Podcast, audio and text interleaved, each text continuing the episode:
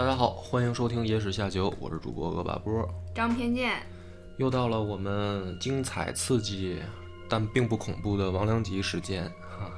也是有人留言说大历史讲的够了，该调剂一下了。可该更了。哎，所以今天这个故事呢，是其实我看《聊斋》的第一个故事，就我小时候翻《聊斋》的时候第一个看的。嗯、当时看呢，呃，没看懂。嗯嗯，故事不复杂，但是今天我讲完了以后呢，可能大家就会琢磨点味儿出来。正式开始讲故事啊，说这个作者啊有一个姐姐的老公的祖先啊，姓宋，啊叫宋涛。这个宋涛呢，在他们县里面是吝生。什么叫吝生呢？对呀、这个蒲松龄写故事呢，基本上几笔就能勾画出来一个人的形象。这个令生相当于国家给补贴的学生，哦，哎，他还不是说这个像咱们现在说去大学以后领奖学金，嗯，他是当当地啊，就比如说这个县里面，特混生，呃，就是考试成绩不错的秀才，因为哦，童生考到秀才这样的过过程里面，他不是有名次吗？哎，名列前茅的每一个县呢，在古代有一定的名额，一般县可能有十个到二十个这样的名额。这个名额呢，就是国家每年会给你发米，哦，甚至有的时候会发钱，啊，因为这些人他就相当于他有可能再往上考嘛，啊，拿奖学金的，哎，对，就是这个意思。所以呢，就介绍出来了这么一个宋涛的背景，就是他是一个品学兼优的这样一个形象，哦，能理解了啊。那么故事发生的是说，有一天这个宋涛生病了，卧床不起，哎，结果呢，就在这个迷迷糊糊的时候啊，外面来了一个人，然后呢，牵着马就走进他这个院里来。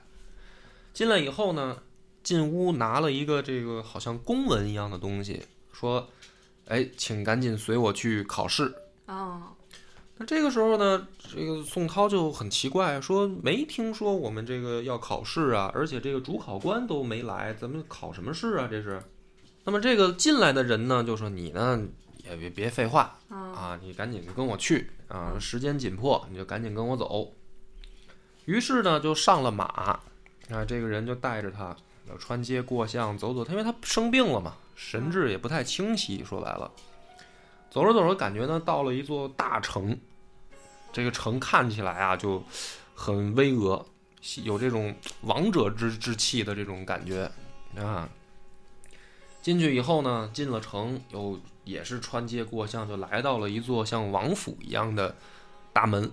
嗯，再往里走呢，进到这个大厅啊，就看见上面坐着十余个，这一看就是大官儿。哦，但是呢，这个都不认识啊，也不知道这是什么什么大官儿，就看这当中有一个吧，觉得眼熟啊。这人呢，这个满脸通红，大长胡子，戴一顶小绿帽子，二爷，哎，这个形象非常像二爷，这是坐在上面。然后呢，这下面呢有两个这个小桌子，还有小板凳儿，上面有纸笔，其中有一副上面呢已经坐了一个秀才了，哎，那还空一个位置。于是呢，这个宋涛就也坐下了，这不是考试吗？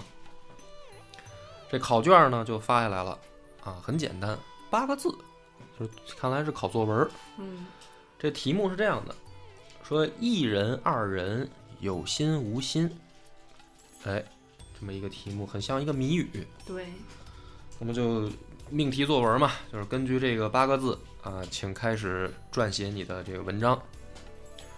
那么大致呢，他写的是什么呢？这个书里面也没有记得很清楚啊。但是呢，有一段话说他这个文章里面啊，有这么一段话，叫“有心为善，虽善不赏；无心为恶，虽恶不罚。”这什么意思呢？郑明，你现在你觉得他这个这句话你听来你有什么感受？能理解吗？有心做点好事儿吧，嗯。然后也不是什么特别值得表扬的，嗯。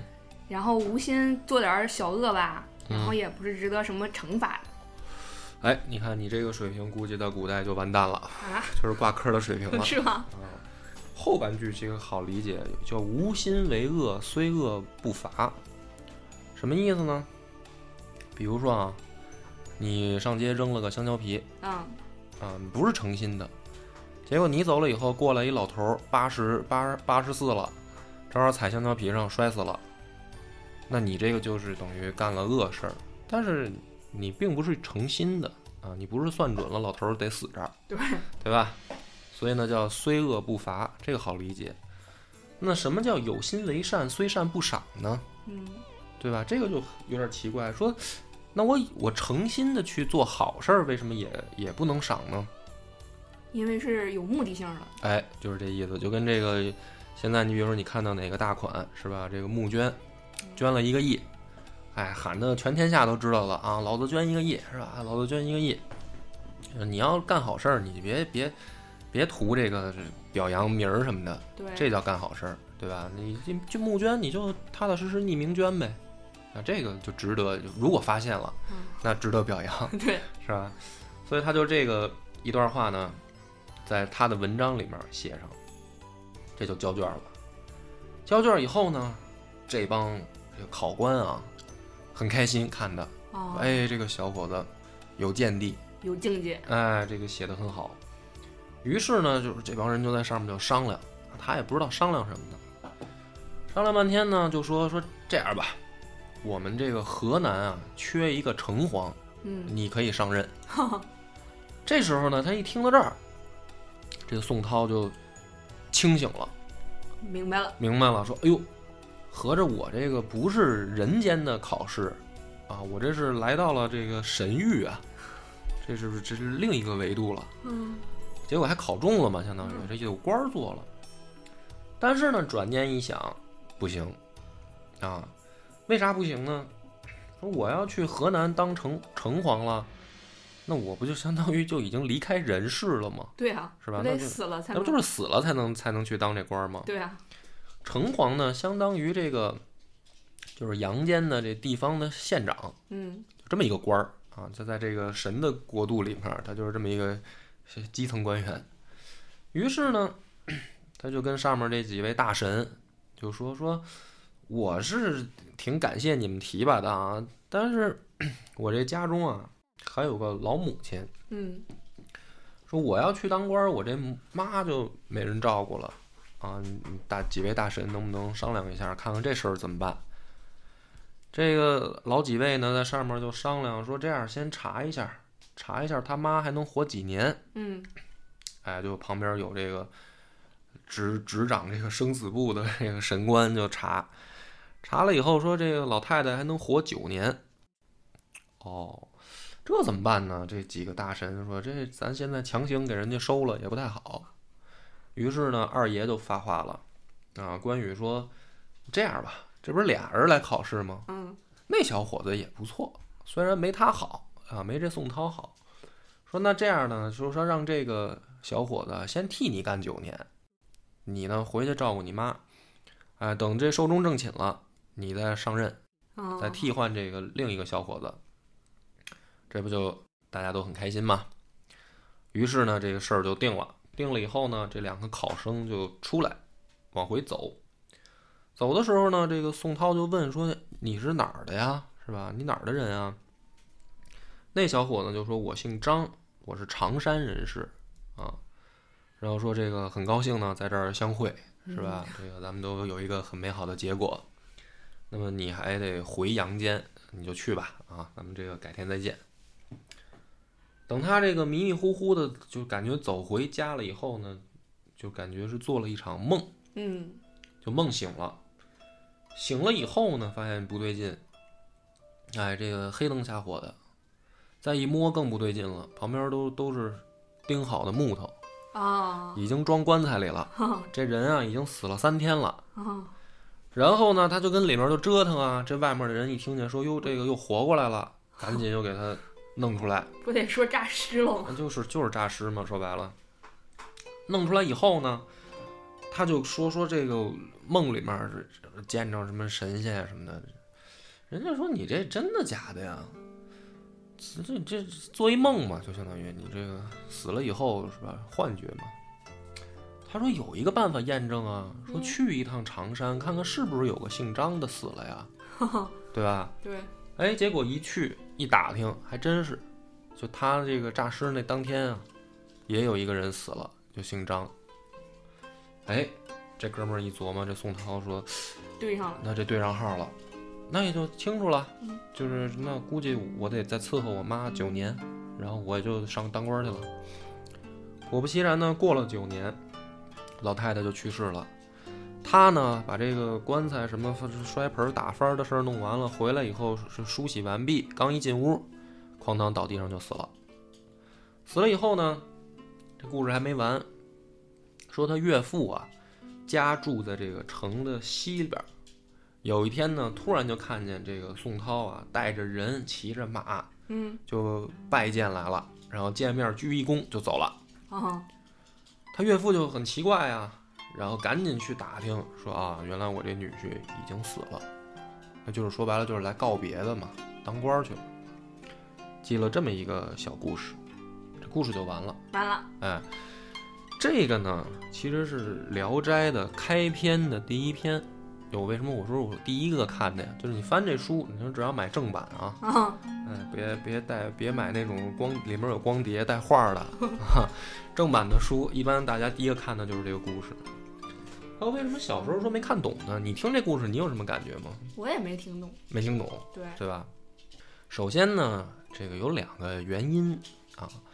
第一个呢是这毕竟是蒲松龄早期的作品，就是他这个《聊斋》也不是说一一段就是等于几几几一个月之内写完的，它其实跨度很长，嗯所以早期的篇目呢比较短小精悍啊。然后呢，你要看寓意吧，也看不出什么寓意来。对，啊，它主要是一个奇思妙想，就是我看了以后，我觉得好挺好玩的。哦，就是当神仙闹半天也得考试，然后录取嘛，是吧？就是人间这一套闹半天，在这个神仙那儿也也是走这也走这流程啊。那么就有人就分析了，说这个篇目啊，考城隍这个故事是不是蒲松龄要讽刺科举制度？就有人有这个，因为《聊斋》它不就是一个说白了，借鬼借狐狸讽刺人间的这样的一个什么作品集嘛，对是吧？那说这个考城隍，他是不是讽刺这个科举制度呢？对，因为自己一直没考上，啊，就是怀着这个愤懑，嗯是吧？我在阳间当不了，我去啊阴间当城隍。对，你觉得你刚才听我讲这个故事，你能有这个感觉吗？没有。其实没有，对吧？对，实际上这一篇也没讽刺，嗯，这就是好多人他喜欢，哎，他比作者知道的多，就是对对啊。你就听这个故事，我没感出来他要讽刺，而且我觉得这个蒲松龄写的这个事儿啊，其实是夸科举制度的。嗯就是你想，这人间这个制度很先进啊，连神界都他都得借鉴呀、考试嘛，对吧？对对对，所以我觉得没有贬的意思，反而有这个褒的意思，是吧？那么是不是说这个蒲松龄真的就这么想呢？或者说为什么有人说他对科举制度不满意呢？因为我不是想用考据的方式去讲这个《聊斋》，就比如蒲松龄他这个到底怎么想的？这段话表达什么含义？他他这个一生经历了什么，他考试顺不顺利，这些没没必要。咱们就从这个作品来讲，后面啊，他写的不止一篇跟这个科举相关的故事，所以今天呢，实际上是两个故事。啊这第一个故事就讲完了，后面我们就讲第二个故事。这第二个故事呢，是说在平阳有一个人叫王平子，嗯平阳就是现在的这个山西临汾这个附近啊。王平子呢也是要进京考试，就来到了这个大北京，在这报国寺呢租了一间房，就相当于这个呃房屋租赁嘛，啊就得住一段时间。这寺里边呢，他隔壁啊先来了一个也是来赶考的这个秀才，这个书里面叫余杭生，嗯什么意思呢？就是杭州人，余杭来的这个学生。那么这个杭州的学生呢，等于跟他住借饼啊，这个王生呢，王平子就是说，那咱得认识认识啊，这可能咱好交个朋友。交个朋友，而且咱是说白了都是这个读书人嘛。对，结果送了名帖以后呢，这个杭州的这个秀才不爱搭理他，高冷，很高冷，很没有礼貌。然后呢，这个王生呢，也就说那就咱也别热脸贴冷屁股了呗，也平时交往不多啊。过了几天呢，说这寺里面啊来了一个年轻的秀才，哎，长得也很帅，嗯，穿的也很干净利落。哎，这个读书人互相一看，这就肯定也是这个，心心心相惜。哎，就是一看也是这个同道中人嘛。对，这王生呢就上去聊天儿，就说：“哎，这个兄弟你是哪儿的呀？什么的？”就知道说这个小帅哥姓宋，登州人士，啊，就是山东人嘛。说：“哎呀，那这个咱们聊聊啊，这个学问的事儿啊什么的。最近看什么书呢？是吧？看这个《金瓶梅》啊 什么的。”不是应该说怎么复习啊？啊对，，是是。再刷几套卷子啊。那我不是没没考过吗？我也不知道他们都看什么书，是吧？对，反正就说这个可能聊聊三年模拟五年高考的呗。对对对，这聊着聊着呢，觉得很哎很对脾气，就是那这个进屋坐坐啊啊，咱们这个吃点东西，喝点水啊。这时候呢，这个杭州这个学生也正好路过，哎，虽然平常两个人交际不多，但是呢，这个一看来了，人说那哟那一块儿聊呗啊，咱们探讨探讨学问。这个俩人一让座呢，这杭州这学生很不客气，直接就坐在上首位了。嗯，啊，而且态度呢还是很狂妄傲慢那种的，就问这个宋生，就这小帅哥，说那你哪儿的呀？你你也是来考试的吗？这个宋生呢就说说我呀，我也这个才疏学浅，我也没那么大志向，嗯，我不考试，我就是来玩儿的哦，旅游来的。啊。这个杭州呢，这咱们也别老杭州学生这么拗口啊，咱就叫他杭生吧。嗯，啊，杭生呢就说说，哎呦，有见识啊，说知道考不上不考，说明你有自知之明。你这个话挺狂的啊，对，人家可能谦虚一下，他这直接说 欠揍了这话你。也考不上，你也挺聪明，知道就别考了，别耽误功夫。接着话就更气人了，说山东山西啊认字儿的不多，所以说你还是算有自知之明的。什什什什么？就是地图炮啊，你知道吧？这这这这一开就是直接干掉两个省嗯啊！这个宋生也就听出来了啊，也，但是呢，他没直接撅他，他说啊，是说这个山东山西认字儿的少呢，但是不一定是我不认字儿，啊这个你们南方认字儿的多啊，但未必是你，啊，哎，就是说你可以开地图炮，对吧？那你怼的是谁啊？这王生平常他不就是也也有气吗？嗯，对两对，两个人就哈哈大笑，就臊的这个杭生嘛。哎，这个杭州生就生气了，啊，这个接受不了这种挑衅，啊，他说别人行，别人哎说他不行。就这种二这种二皮脸啊，说这个那好，那咱们就比试一下这个文采嗯，啊。看谁识的字儿多。哎，那那那那太难了啊！就是写文章嘛，嗯，咱们就现在就命题写文章嘛，八股文实际上它是有套路的嘛，嗯，是吧？那好啊，他就回去拿了一本这个《论语》，说你这随便就在这里面出题，咱们就破题，写八股文。然后呢，这个宋生呢随便翻开了一页啊，就是指着其中一句，这一句就叫什么呢？“却党童子将命”，啊，就说那就拿这个当题目吧。然后呢，那咱们得解释一下这啥意思嘛？却党童子将命啊，是说这个孔子他住的那个地儿叫哦，阙里啊，这个地方有一个童子。这个童子呢，有一天他就是人家就问这个孔子说：“这孩子怎么样？就是你觉得你怎么评价他？”然后呢，孔子就说啊，说我看这个孩子啊，他原有没人的时候，看他坐到大人的位置上，啊，比如说一家之主坐的地儿，他爬上去坐会儿。啊，走路的时候呢，他跟这个长辈并肩而行，所以呢，他说我觉得这孩子不好，啊，不上进，啊，而是急于求成的一个人，这个不是什么好孩子。那么什么意思呢？就是古人他就是说，就是你坐座位，你小孩儿你不能坐大人的位置嘛。然后你你年龄相差五岁的话，你走路你应该跟在人家后面，要讲文明，懂礼貌。这是礼嘛嗯。孔子很注重这个这个礼仪呀、所以他说你不守礼的人，你怎么怎么能算好人呢？这就不好嘛。所以他这个这句话是这个意思：却党童子将命。然后呢，说咱们这不是做文章比试吗？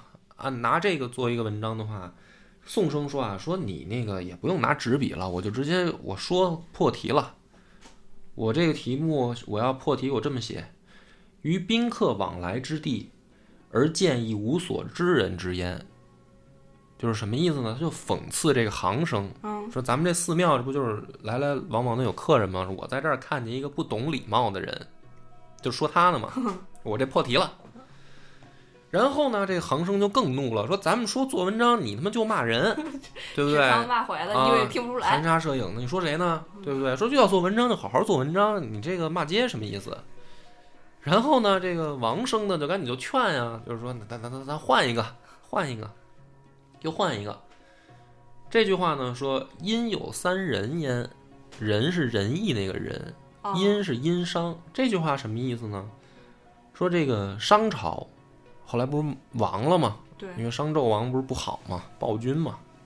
但是说殷商这么无道，里面还有三个君子，或者说叫心怀仁义之心的好人，就是这个微子、吉子和这个比干。这不是《封神榜》里面讲过这个故事吗？啊，《封神榜》你没听过前两位前两位一个是这个纣王的弟弟，啊然后比干和这个棋子是纣王的叔叔。啊啊，就是他们三个有什么区别呢？这个微子啊，他看见纣王无道，他就走了。就是你这国家要亡，我也不陪着你亡国，我我也劝不了。我也劝不了，我也知道你也你也不听我的，我就颠儿了。嗯棋子呢是看见纣王无道呢，他就这个装成这个奴奴隶，他就不当官了。啊，结果被发现了以后就被抓着关起来了。哎，比干呢就比较猛，他就是尽忠直谏啊，最后不就是被挖心了吗？嗯，就死了嘛。死的比较惨。所以这个阴有三人是啥意思呢？就是说，他们三个啊，其实都是这个心怀仁义的好人，但是选择的路不一样，结果也不一样，就大概是这么一个故事。然后呢，这个宋生马上就说说没事儿，我又破题了，说三子者不同道，其趋一也。夫一者何也？曰人也。君子一人而已，何必同？什么意思呢？什么意思呢？哎，就是解释刚才那个故事，嗯说君子不一定要做同样的选择啊。比如咱俩都是这个胸怀天下的这个好人，对吧？但是我选择，比如说这个、呃当官儿，嗯你选择这个自自己这个家里过好日子，然后这个家里面和平和平美满幸福的就就就行了，嗯，外面的事儿呢能管就管，管不了就算了。这个就是先管好自己？先管好自己，对。嗯那么，君子就是说我们心怀仁仁义就可以了，但是你做法并不一定说大家都要什么这个精忠报国，对就是破题了嘛。他说的，因为他反应很快，是吧？他马上就说出来这段话，所以这个行生呢，就是也挺不服气，但是呢，就是那种小小小心思，就是拿着那个劲儿，他说哼。就是算你还有点才，就那个那种感觉，还有点两，还有点两两把刷子啊，嗯，就走小了。家子劲儿。小夹子劲儿啊，就就走了。走了以后呢，这个这个等于王生就是王平子一看说哟，那这个帅哥姓宋，这个确实挺有学问的。嗯于是呢，就请教他，就是把自己拿的这个写的文章，然后拿出来让他点评，说你看看我这个文章做的怎么样啊什么的。结果确实这个宋生啊很有文采，很有本事啊，就给他指点说你这个文章问题在哪儿，那个在哪儿。两个人聊得也很高兴。于是呢，这个王平子说：“那这样，这个也别走了，嗯这个我请你吃饭，就拿这个蔗糖啊包包饺子，包包成等于他这个甜饺子估计应该甜不丝儿的。拿糖包饺子。那当然，古人他这么弄就觉得这就挺挺挺贵重的了嘛。啊啊，这是包包饺子，哎，这个吃的很开心。说以后呢就常来啊。于是呢，这个宋生就是隔三差五就来他们家吃饺子。那是汤圆儿吧？甜馅儿的。对，其实我觉得这更像汤圆儿嗯啊。那么每次来呢，两个人就讨论学问嘛，就是文章的事儿。有一天呢，这个宋生又来了，来了以后呢，说：“哎，这个庙里啊有个更牛逼的大师，嗯他这个文文学呀、学问比我还高。说这个今天呢，我咱们去见见这位大师，让他给你指点指点。一和尚去了，一看呢，是一瞎和尚，嗯，双眼失明了。于是呢，两个人就走到这个瞎和尚的跟前儿啊，就请教说：“大师，听说这个文采奥妙啊，这个能不能帮我们哥俩指点一下？”然后呢，这个时候这行生正好也路过，啊，就一块儿呗。嗯一看说哟，还有这种奇事儿哈，这和尚学问挺高。和尚就说说你们听谁说的呀？说我这个都看不见了，我怎么给你们看文章啊？说没关系，我们念给你听啊。和尚说：“哎呀，算了算了，你别折腾了。说你们这一篇文章，好家伙，这个小几千字儿的，我这没这功夫，怎么办呢？说这样，你们把你们写这文章啊烧了，嗯，我拿鼻子一闻，我就知道你这文章写的好不好，嘿，有没有学问。嗯，哎，这哥仨就是挺神奇啊啊！说这个王生就王平子就说那那我先来，嗯，就找了一篇自己还比较满意的文章就给烧了。烧了呢，这和尚打鼻子一闻，说嗯，这个还行，有点这个模仿大师的这个味道嗯啊，还可以。这王生呢就说：“那我要是写这种文章，我今今年我能考得中吗 嗯？”大师说：“差不多，应该可以。我嗯闻这味儿像能中的。嗯”哎，王生很高兴。这个行生呢就觉得说这个老和尚故弄玄虚，这不瞎掰吗？哪有说这个拿鼻子一闻就知道文章写的好不好？这不是吹呢吗？嗯他呢就故意啊，他找了一个先贤大师的文章，嗯哎，就比如说这个，当时他们这名人的文章拿了给点了，点了以后呢，老和尚一闻说，嗯，牛逼，嗯这味儿好，舒服，哎，跟抽了烟那个感觉似的。说再再嘬两口，快快快啊！说这个享受嗯啊，我这个心里面痛快，闻着可高兴了。哎，这哥仨一看，说还真是能拿鼻子闻出来吗？于是这个行生说：“那个再来一个啊，再再闻这篇。”他就点了一篇自己的。嗯老和尚呢，刚一点就闻那一丝味儿啊，说：“哎，你们这老换人干嘛呀？不是指点吗？说嗯你这一个一个来说，刚才那写的挺好，那小伙子，那个你再烧一篇你的，我这还没闻够呢。说别换人了。然后呢，这行生说说，哎呀，说这个我这个朋友啊，就做了一个文章没了，嗯这个你换换一个，再试试这篇。这和尚一闻啊，说是咳嗽不止，呛着了。呛着了，然后呢，赶紧就满地儿就就就找找地儿要吐，哦然后这还没吐出来呢，这个放屁如雷，屁 崩的这跟霹雳似的，嘣叮咣了，跟打了一串快板儿，都惊了。大家说：“我这这是什么什么情况？什么化学反应？啊，这个这这这这这这怎么回事儿？”和尚说：“哎呦，说这个文章臭不可闻啊！说我这没注意，你们就害我。说我这已经闻进去了，我说想给它吐出来都没来得及，直接走着下三路就崩出来了。说这这这赶紧离我远点，这个。”这行生呢就很没面子呀，说这我这文章至于吗？让你让你弄成这样，好家伙，这这这窜了稀回头。于是呢，这个不欢而散，是吧？过几天呢，这个考试的日子就到了。嗯结果呢，这个考完了以后一放榜，王平子呢没中嗯啊，没上榜。这行生呢反而上榜中了。哦中了以后呢，这个王生和宋生俩人就等于找和尚来啊，说这大师您这说的不准啊是你再给我们断断。啊！这会儿呢，这行生也正好回来了，嗯就来嘚瑟来了，说老头儿，这回怎么说啊？你不是说我这文章臭不可闻吗？啊，爷中了，是不是？这回你看你怎么说吧。老头儿呢，这和尚也挺不高兴，说我跟你们论的是文章，我论的不是命运，啊，是吧？你们这文章好坏，那我断的没错，嗯但是这人命不一样啊。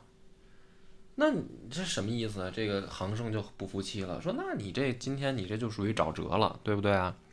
你这什么叫命？好像我靠运气似的。这对呀，考试都是凭实力。”老头儿说：“那简单，这样，你们把这主考官的这个文章都找出来，我烧了，我闻闻，嗯，我准能知道是谁录取你小子。”哎，这不是较真吗？嗯这帮人就去找这个主考官的文章啊，散落在江湖上的。找来以后呢，一共找来了八位主考官。嗯，老头儿呢，先闻了前六个都没反应，一到第七个的时候放屁如雷 啊，说就是这孙子录取的你啊，这这这这文章你们俩写臭味相投，对，写的跟你一样臭。你小子命好，赶上这么一臭主考官。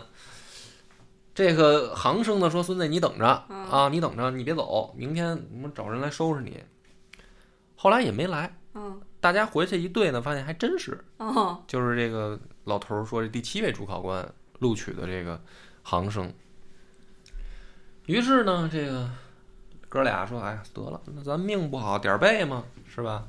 赶上一个这个没水平的。”结果呢，打打听消息啊，说明年可能再加一次考试。嗯，于是呢，这个王生就想，那我也就甭回去了，我干脆我在那儿再备考一年，明年我再战一次嘛，复读嘛，就相当于是。于是呢，哥俩就还是一块儿啊，跟之前一样，隔三差五的吃点饺子，谈论一下学问。终于到第二年，又该考试了。然后考试之前呢，这个宋生就说啊，说此战不捷，使真是命矣。就是嗯，说，那考两次你要再不中，那这真是命，是吧？按说这今年就该成了。结果是什么呢？进去没过一会儿吧，这王生就给赶出来了，说他这个考试犯规了啊，啊，比如说可能是橡皮掉了，他捡去了，结果人家觉得他偷看别人卷子什么的，就我也不知道因为什么犯规，就给轰出来了。轰出来以后呢，这个王平子还没说什么，这个宋生大哭，嗯啊，特特别伤心，嗯，搞得这个王平子也很尴尬，说我都没这么伤心，你这别哭了，兄弟，你你怎么这么伤心啊？这帅哥呢，这宋生就说啊，说哎，真是命，嗯，我跟你说实话吧，啊，说我之前就想告诉你，但是怕吓着你，我啊不是人，嗯，我是一个游魂，哦，我是一灵魂。然后我这个早年啊也是很有才名，但是不得志，一直我也没考上，所以我就怀着这个不甘啊，我就在世间就游荡，想结交这个知己、好朋友。我考不中没事儿，我想看着别人考中嗯，啊。他也是点儿背，他进城考试那年正好李自成打进来了，他就死于乱军了啊嗯。他说，所以我呢就看着你好，我就想看着你考中。结果说这这谁想到这两年你都没中啊？说我也陪不了你了。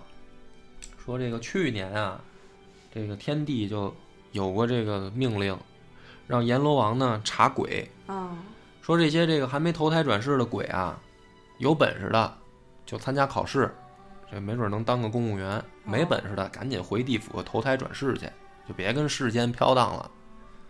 说我去年本来就有这茬儿啊，我就打算考试去了。今年我拖了一年，我就想等你考上我再去。嗯，谁知道你又没考上啊？说我也得考试去了，我也陪不了你了。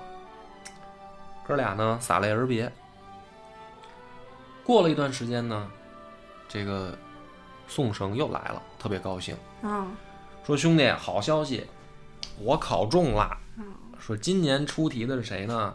孔子出题，啊，写一篇这个《性道论》啊，以这个为题，我写的特别好，孔子很开心，让我呢可以当这个司文郎啊。但是呢，这个阎罗王呢说我平常嘴欠。啊，啊，这个他是挺嘴欠的，对对。啊，说这个认为我不合适，哎，还是这个先贤孔子替我争取这么一个位置，说我这个马上就要当官去了，也不是当官，反正就就是当神仙去了当了。神仙去了。嗯，哎呦，这个王生一听说好事儿啊，兄弟，嗯说哎，那照你这么说，这个阴间他也看这人的品行啊，嗯，是吧？说你这个嘴欠都差点没当成官儿 啊。说那个行生嘴那么欠，你没打听打听这个阴间怎么评价他？这个宋生说：“我也不知道啊。说反正兄弟你也别多想，我告诉你吧，这个下去以后都有定数。哦，就你在阳间表现，说你还记得那瞎眼老和尚吗？嗯他为什么瞎呀？他上辈子是一个大文豪，哦可是呢，他毁了好多书，哦，哎，所以呢，这个这一辈子惩罚他当瞎子，就是说你这一辈子这个品行，下面早有给你记记录在案了。那这个王生肯定马上就问说：“那兄弟你我怎么样啊？我这辈子有没有当官命啊？”对你给透透信儿上。啊，这回呢，这个宋生说：“我呀、也帮你查了，你为什么当不上官啊？说你啊，原来因为这个小事儿啊，惩罚你家的一个奴婢，哦致死了给人家，哦。这是你的一个这个有损功德的事儿，所以本来你能当官儿，因为这件事儿呢，把你的这个福禄级啊上面这个官运就给你抹了。”嗯。你呢后面命薄，本来这个我在调查的时候发现，其实你平常品行不错啊，这事儿有有希望翻过来，嗯。但是命又薄，所以你这辈子当不了官了。哦哎呀，这个王生也很沮丧，听到这儿，说但是呢你也别沮丧，说这个我之前吃你那么多饺子是吧？你也我也不白吃。说啊，我吃那些饺子，你去你后院看看，都变成小蘑菇了，也不知道什么法术啊。这些饺子长变成蘑菇了。说这些蘑菇啊有妙用啊，能提高人的智力。哎，你把这些蘑菇回去采摘了收好，你这个将来子孙如果生出傻子了，可以吃点儿。这个哥俩就说到这儿呢，就是说，那我这以后我我是到哪儿找你啊？我怎么能见着你啊？我是给你烧点香啊，还是能怎么着啊？这个宋生说：“你也不用弄那没用的啊，你只要在阳间做好事儿，我在阴间都能知道哦啊。”于是哥俩又这个啊洒泪而别。后来呢，果不其然，这个王平子再考也考考也做不了官儿啊，生了俩儿子，还真有一傻子，啊，吃了蘑菇治好了。治好了。治好了以后呢，这个后来等到很多年以后，都两鬓斑白成老头儿了。哎，又在有一次在南京碰上当年这个杭生了。嗯那行生后来不当官了吗？两个人聊起往事啊，就就不胜感慨。年轻的时候嘛，去考试的时候发生的事儿。这故事到这儿呢也完了。哦，那个黄航生还没遭报应是吧？哎，对，他就没遭报应。嗯对吧？所以这个故事呢，听到这儿以后，就为什么这两个放在一起讲？嗯首先，你可以感觉到这个第二个故事比第一个啊就饱满好多，嗯因嗯为这个第二个故事就相当于偏后期蒲松龄写的了。哦从这两个故事结构跟这个情节来说啊，第二个更饱满以外啊，第二个故事听出了一丝讽刺了。你发现了吗？就是这个考试嗯讽刺的是什么呢？就是说，这个主考官是吧，水平次，然后呢，这个录取的人就是这行生啊，嗯也不是什么品行端正的人，嗯其实也没有什么这个大大错大奸大恶啊，就是这个做人不招人待见，对对对很狂妄。但是古人就是说，你得修自己的德行啊，嗯这个人就属于没德行还能当官儿。文章他之所以狂，肯定还是有一定水平的啊。但是呢，就是说这一狂就招人烦，所以呢，这文章可能也写的就不显好了。对就这人都能当官儿，而且这个也有一个背景，就是当时这个明清啊，的确啊，这也不是地图炮，就是录取的。你去现在那个咱们北京这国子监的这个孔庙，嗯去它不是有碑林吗？你去看那个录取的那个人的那比例，的确南方高，哦因为就是比如说南京啊、余杭啊这一带，这个人杰地灵吧，嗯是吧？这明清两代的确产了不少这个才子，他经历过这个六朝以后，的确是文文采风流啊，是吧？这有一个时代背景，所以说这个南方来的这个学生狂，他瞧不起北方的。但是呢，他这个表表现的就是说这个考试不公平，嗯没有选拔真正的人才。这个时候的蒲松龄的文章里面，确实有讽刺科举的这个意味了。嗯是吧？但是呢，说到这儿，我们就可以抿出来一个味道，就是前面那个蒲松龄可还没有那个讽刺，他觉得科举是一好事儿，对，后面他才觉得这个好像有点问题，有点代入了感觉。哎。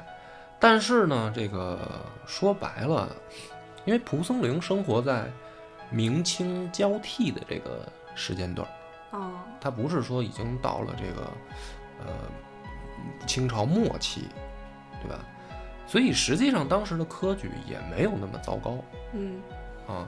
虽然呢，这个满满清可能对这个汉人有一些差别待遇，但是毕竟这个，因为马上后来就到了康雍乾三朝盛世，嗯所以实际上在，因为他还有其他写科举的这个故事，但是在蒲松龄的这个《聊斋》里面，他没有直接的说科举制度就是一个怎么说呢烂透的制度，对，因为他这里面还是反映了一丝，就是说，他是有的时候受呃运气影响，比如说这个主考官他的品味可能会占决定性因素，他觉得这个不公平。那么他觉得公平的是谁呢？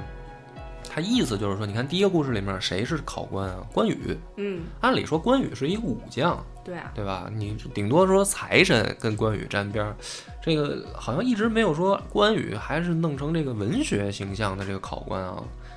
他为什么要让关羽作为这个考官形象呢？其实就是有一种感觉，就是关羽公平，哦，是吧？就是你感觉关老爷公平，嗯所以在蒲松龄他写出来是说，第一个故事里面谁都能当主考官呢？关羽能当。第二个就更明显了，就是说谁是那个后来招他去当斯文王的那个人啊？孔子，孔子。那孔子就不用说了，对吧？就是说，更既有学问，然后又实事求是。所以他其实第二个反思讽刺的就是说，这个科举制度里面有一些可以改进的地方，就起码你考官你要公平。嗯但是他并没有说这个整个科举制度就烂了，他那个所处的时代也不可能就说科举制度直接就烂了。